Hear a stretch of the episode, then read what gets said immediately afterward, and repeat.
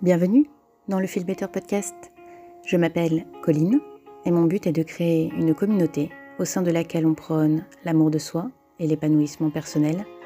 Dans ce podcast, on parlera d'émotions, de relations et d'introspection et j'espère pouvoir t'apporter quelques clés pour t'aider à mieux te connaître, à mieux t'accepter et à construire la vie que tu veux et que tu mérites.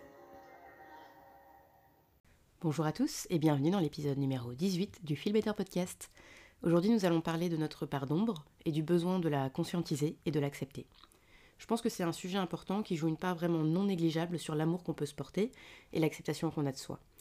Il y a une espèce d'injonction aujourd'hui de dire que si je travaille sur moi, c'est pour être toujours bien, toujours heureux, toujours lumineux, entre guillemets. Mais je pense que c'est pas possible. Je le dis dans pas mal d'épisodes, on est et on restera toujours un équilibre d'ombre et de lumière. Comme une pièce qui a un côté pile et un côté face, l'un va pas sans l'autre. Donc ça sert à rien de vouloir supprimer son ombre. Au contraire, en voulant la supprimer, vous allez l'enfouir et vous allez vous éloigner de qui vous êtes vraiment au fond de vous. Vous allez garder caché une part de vous-même. Et c'est difficile d'apprendre à se connaître si on ne dévoile pas toutes les parts de soi. Du coup, c'est impossible de s'aimer parce que je crois sincèrement que pour s'aimer, et a fortiori s'aimer inconditionnellement, il faut d'abord se connaître et s'accepter. Carl Gustav Jung, que si vous ne connaissez pas, était un psychanalyste hyper connu, souvent opposé à Freud pour sa vision beaucoup plus optimiste de la vie et sa croyance qu'on pouvait utiliser la psychologie comme un outil pour grandir et se développer intérieurement, a écrit On ne peut pas voir la lumière sans l'ombre, on ne peut pas percevoir le silence sans le bruit, et on ne peut atteindre la sagesse sans la folie. J'aime beaucoup cette citation, je la trouve très juste, et je trouve qu'elle illustre très bien ce qu'on vient de dire, à savoir que tout est question d'équilibre et de complémentarité. Et ça veut dire aussi que pour réellement apprécier sa lumière, déployer sa lumière, on a besoin d'accepter et de révéler son ombre. Et d'ailleurs, j'aimerais revenir sur le sens qu'on donne ici au mot ombre. Quand on parle de nos parts d'ombre, on imagine tout de suite nos parts mauvaises, un peu comme le côté obscur de la force. On se dit tout de suite euh, que c'est une mauvaise chose et qu'on ne veut pas être défini comme ça. Or, nos parts d'ombre, c'est avant tout les parts que l'on cache. Rien de plus. Le fait est que nous avons tous grandi avec un système de croyances. Nos parents, notre famille, nos amis ont petit à petit participé à construire notre vision du bien et du mal quand on était enfant. Et en bons humains, nous avons une prédisposition à juger, à mettre dans des cases et à aimer que ce soit blanc ou noir sans mettre beaucoup de nuances entre les deux. Ça doit nous rassurer quelque part de réussir à tout faire entrer dans des cases. Et donc de la même manière, notre système éducatif, qui développe notre vision du bien et du mal, nous permet de mettre nos traits de caractère dans des cases. Hyperactif, pas bien, sage, bien, trop franche, pas bien, studieuse, bien.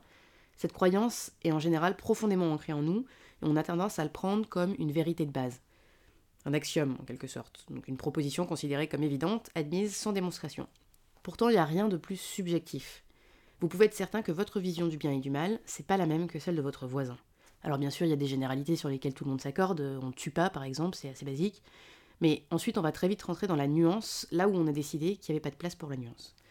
Donc par exemple, là où quelqu'un va favoriser l'esprit d'indépendance, la liberté, la créativité, bah, le voisin il va préférer le respect des règles, la planification, la logique.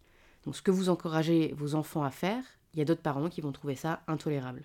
C'est humain, on est tous différents et nous avons tous grandi dans notre propre microcosme. Mais ça montre bien que notre notion du mal et du bien, elle est apprise et elle est complètement subjective. Elle est forgée dans notre enfance et elle a tendance à être marquée au fer blanc. Ce que je veux dire par là, c'est que ça demande un réel effort de challenger notre vision du bien et du mal et de remettre en question des années de croyances. Pourtant, c'est indispensable si on veut apprendre à apprivoiser son ombre. Parce que la première étape du processus, c'est déjà de prendre conscience de ce qu'on a mis là. Qu'est-ce qu'on a refoulé en nous toutes ces années parce qu'on est convaincu que c'est pas une bonne chose. Et ce travail est extrêmement ingrat. Il faut vraiment faire preuve de courage pour aller chercher à trouver ces parts d'ombre et à comprendre pourquoi on a voulu enfouir certaines parts de nous, parce que en général, ces parts de nous qu'on a enfouies, ce sont des parts de nous qui nous font honte, ce sont des parts de nous qu'on a peur de révéler au grand jour, parce qu'on imagine que ça va nous rendre moins aimables, dans le sens euh, indigne d'être aimé. Ce sont des parts de nous qui nous gênent, qui nous embarrassent, dont on aurait bien aimé réussir à se débarrasser. Ce sont des parts de nous qui nous font culpabiliser. Et on n'a pas envie d'affronter ce qui nous fait honte ou ce qui nous fait peur. Et c'est pour ça que la plupart du temps, on met des masques sur ces parts d'ombre, on affiche un sourire là où il y a une blessure, et puis on se persuade que ce masque, c'est vraiment qui l'on est. Et ça paraît bien plus simple à gérer que de plonger dans son ombre et de comprendre ce qui s'y passe.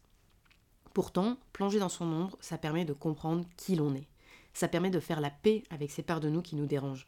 Ça permet de s'autoriser à être qui l'on est vraiment. Et donc d'apprendre à s'aimer entièrement et inconditionnellement.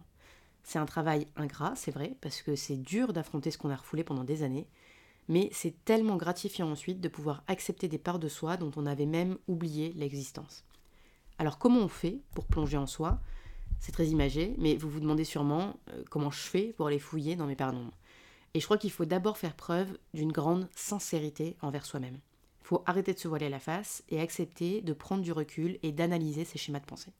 Il faut savoir regarder avec objectivité les situations de la vie courante, la vie de tous les jours, et se demander, par exemple, quand je me suis renfermée sur moi-même dans cette situation, ou quand je me suis mise en colère, quand je suis devenue acerbe, piquante, qu'est-ce qui a déclenché ce mécanisme de défense chez moi? Quand je vois quelqu'un qui rentre dans une pièce et que j'émets un jugement quasiment immédiatement, qu'est-ce que ça veut dire de moi? L'autre est un excellent moyen d'apprentissage parce que l'autre est un miroir. Donc toutes les interactions que vous avez, à chaque fois que vous réagissez face au comportement de quelqu'un d'autre, ça vous dit en fait quelque chose à propos de vous. Et c'est là que vous pouvez commencer à travailler sur vous. C'est là qu'il faut faire preuve de sincérité radicale.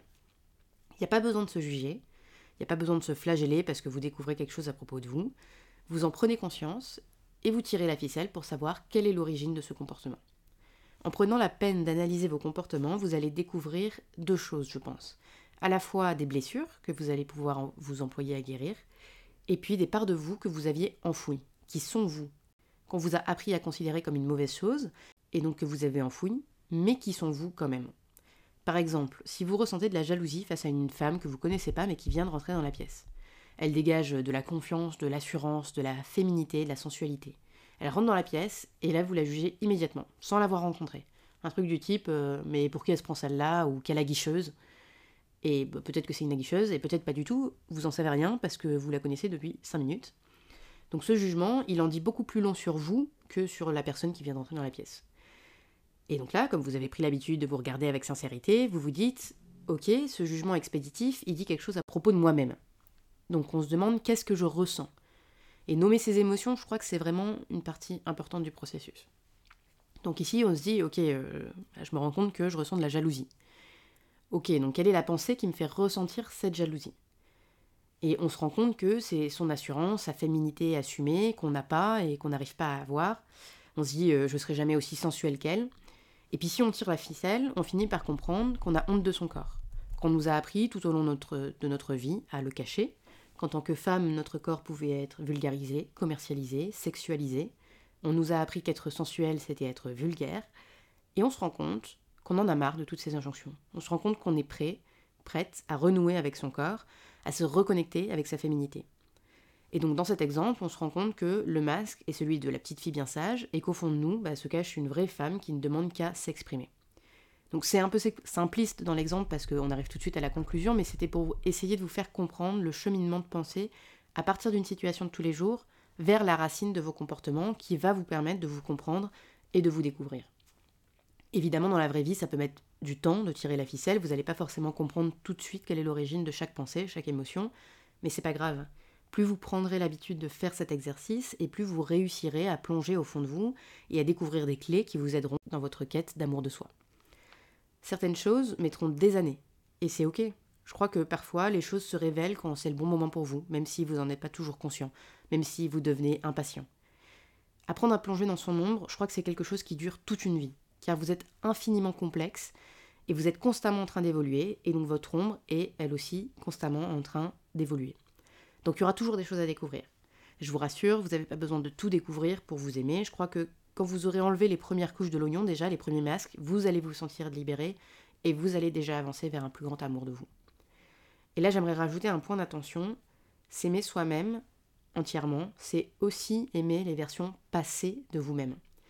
Et ça, ça peut vraiment être compliqué parce que lorsque vous allez enlever les masques, vous allez devenir une personne plus alignée avec qui vous êtes, donc ça va forcément vous faire du bien ça va vous aider à mieux vous accepter, mais vous risquez aussi de développer de la colère contre la version de vous passée qui a accepté de porter ces masques. Je sais personnellement que j'ai eu beaucoup de mal, et j'en ai encore aujourd'hui, à accepter certains comportements que j'ai pu avoir dans le passé. Parce que le manque d'amour et de respect que j'avais pour moi-même, ça s'est traduit dans le fait de ne pas savoir mettre des limites aux bons endroits. Donc j'ai accepté d'être jugée, d'être rabaissée, d'être exclue parfois parce que je pensais que ça me permettrait d'appartenir à un groupe.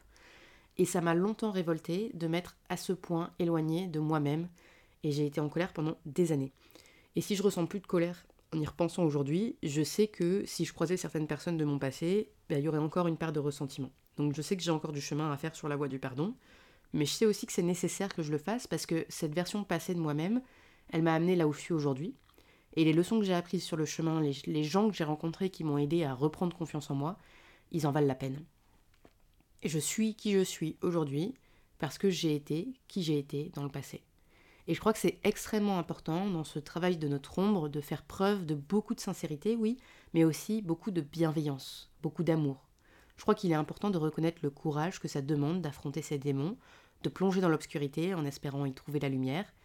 Donc soyez sincères, mais soyez sincères avec objectivité. Ne soyez pas dur avec vous-même.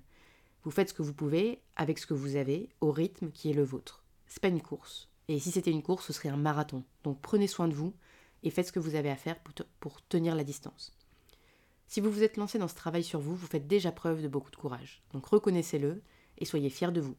Vous êtes en chemin vers une vie plus alignée avec qui vous êtes. Ok, je pense qu'un deuxième aspect important de l'acceptation de sa part d'ombre, c'est d'accepter sa dualité. Encore une fois, je l'ai dit au début du podcast, on a cette espèce d'injonction quand on fait du développement personnel de devenir tout gentil, tout beau, euh, que de l'amour et des bisounours. Et je pense que c'est un peu n'importe quoi, car encore une fois, nous sommes et nous serons toujours un équilibre d'ombre et de lumière. Donc ça veut dire que vous avez le droit d'être quelqu'un de très généreux et de quand même faire preuve d'égoïsme de temps en temps. Vous avez le droit d'être très intelligent et de poser des questions bêtes. Vous avez le droit d'être attentionné et prévenant et de quand même vous faire passer d'abord quand vous en avez besoin. Et vous avez le droit d'être extraverti et d'avoir besoin de moments de solitude pour vous recentrer. Donc arrêtons de mettre les gens dans des cases, arrêtons de voir tout en noir et blanc et mettons de la nuance, mettons de la couleur. Je crois que travailler sur son ombre, c'est aussi accepter ça, c'est aussi accepter que nous sommes bien trop complexes pour être mis dans des cases. C'est accepter de ne pas se conformer aux étiquettes qu'on nous a collées sur le dos c'est accepter qu'on ne puisse pas plaire à tout le monde aussi, et se rendre compte que c'est pas grave tant qu'on est aligné avec qui l'on est. C'est accepter de ne plus répondre aux exigences que le monde a pour nous, la société, la famille, les amis, et embrasser toutes les parts de nous-mêmes, celles qui nous dérangent, y compris, parce qu'on comprend intimement que notre plus belle version de nous, c'est celle qui est vraie, qui n'est pas cachée, mais qui au contraire déploie chacune de ses facettes. En fin de compte, quand on travaille sur son ombre, quand on apprend à guérir ses blessures, à accepter toutes les parts de nous, même celles qui nous dérangent, ce qu'on arrive vraiment à accomplir, c'est de se rendre compte que tous ces masques qu'on a portés toutes ces années pour se sentir digne d'être aimé, bah on se trompait de voix, car on cherchait à recevoir de l'extérieur quelque chose qu'on doit en fait trouver à l'intérieur de nous. L'amour que l'on cherche tant à l'extérieur, ce besoin de reconnaissance, ce besoin de validation, quand vous faites ce travail sur vous-même, ce que vous allez trouver en fin de compte, c'est ce que vous avez cherché si longtemps à l'extérieur, mais qui a toujours été en vous.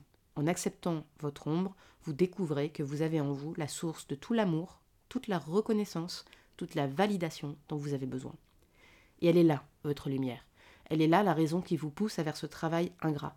Car quand vous avez trouvé cette source d'amour en vous, vous devenez inarrêtable. Vous êtes prêt à réaliser vos rêves car vous avez tout le soutien dont vous avez besoin simplement avec vous-même.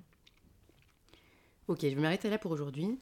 Si je devais résumer les principaux messages de cet épisode, je dirais d'abord, on est un équilibre d'ombre et de lumière et peu importe la quantité de développement personnel que vous allez faire, ce sera toujours le cas.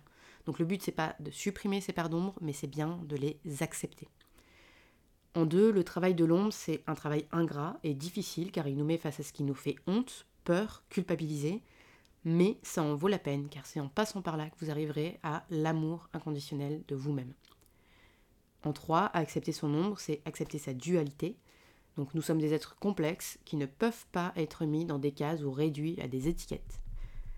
Et en conclusion, votre plus belle version de vous-même, c'est celle où vous vous exprimez pleinement chaque facette de votre personnalité sans rien cacher. Voilà, j'espère que cet épisode vous a aidé à comprendre l'intérêt de plonger à l'intérieur de vous et de partir à la recherche de parts d'ombre, de vos masques, de vos blessures et si vous avez déjà commencé ce travail, j'aimerais vous redire que vous êtes courageux et que vous êtes sur le bon chemin. Si vous avez aimé cet épisode, n'hésitez pas à vous abonner, à laisser un petit commentaire directement sur la plateforme d'écoute que vous avez choisie. Si ça vous intéresse de rejoindre la communauté, vous pouvez cliquer sur le lien dans la description de l'épisode. Vous aurez droit à les newsletters hebdomadaires qui vous annoncent la sortie du podcast avec le thème de la semaine pour ne rater aucun épisode, ainsi qu'à un guide 100% gratuit pour vous aider à analyser vos émotions. Et puis vous pouvez également me suivre sur la page Insta de la Feel Better Community. Voilà, en attendant, moi je vous dis à la semaine prochaine, je vous embrasse, prenez soin de vous et à bientôt